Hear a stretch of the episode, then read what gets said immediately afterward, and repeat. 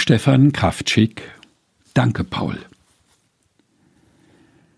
Paul Gerhardt hat mir mal aus der Patsche geholfen. Es war im Sommer 1987.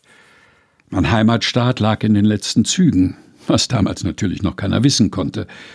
Erst zwei Jahre später, als die Züge von Ungarn in den Westen fuhren, hätte man es so langsam wissen können. 1987 noch nicht.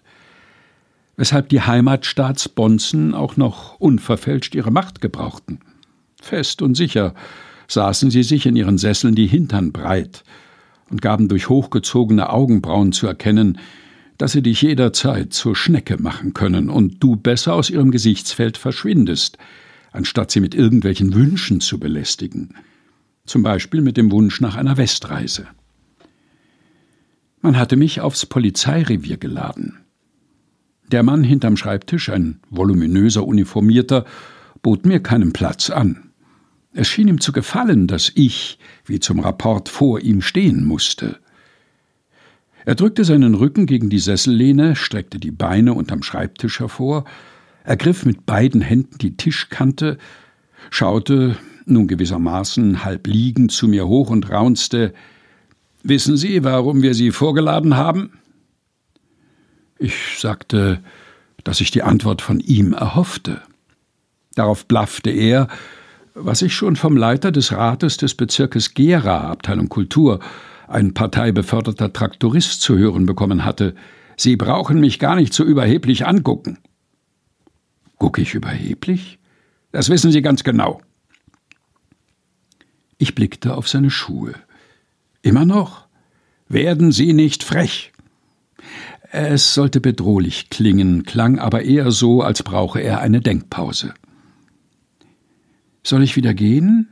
Ich ließ die Schultern etwas nach vorn sinken und krümmte das obere Drittel meiner Wirbelsäule ein wenig, was unterwürfig wirken sollte. Es war genau das Richtige. Er setzte sich aufrecht und legte los. Sie werden immer frecher mit Ihren Liedern. Das lassen wir uns nicht länger gefallen. Sie denken wohl, Sie haben Sonderrechte. Dann sagte er, was ich sinngemäß auch schon vom Traktoristen gehört hatte.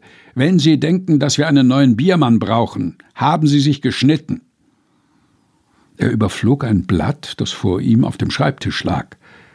Was dann geschah, hätte ich niemals für möglich gehalten. Aus dem Mund eines Polizisten gehobenen Dienstgrads hörte ich einen meiner deftigsten Verse. Wie viele Jahre bis zur Bahre, sag mir Bonze, hast du noch? Das ist ein Angriff auf unseren Staat.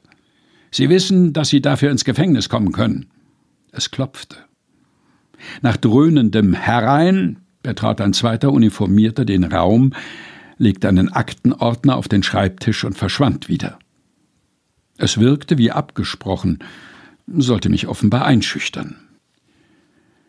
Mein Gegenüber schlug mit der Faust auf den Ordner und brüllte Das sind alles Sie. Diesmal kommen Sie uns nicht so billig davon. Abgesehen davon, dass ich bei denen noch niemals billig davongekommen war, als ich verhaftet wurde, hatte ich bei der Polizei wegen meiner Konzerte 14.000 Mark Ordnungsstrafen schulden, wollte ich jetzt nichts dringlicher als dieses Zimmer zu verlassen. Kamen dicke Ordner ins Spiel, dauerte es meistens länger, wenn nicht gar Jahre. Ich griff zu einer Notlüge und sagte, der Vers stamme nicht von mir, sondern von Paul Gerhardt, einem Theologen und Dichter des 17. Jahrhunderts. In dieser Zeit habe man sehr unter Bonzen gelitten. Der vollständige Vers laute: Wie viele Jahre bis zur Bahre, sag mir, Bonze, hast du noch?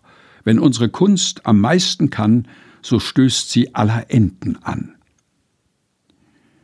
als ströme die Luft aus meinem Widersacher, rutschte er hinter dem Schreibtisch zusammen und sagte wie zu sich selbst Das wurde mir aber anders übermittelt.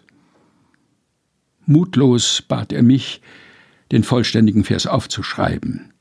Wenn er mich schon ungestraft ziehen lassen musste, wollte er wenigstens etwas für seine Vorgesetzten in der Hand haben. Es ist davon auszugehen, dass der Aktenordner geschreddert wurde.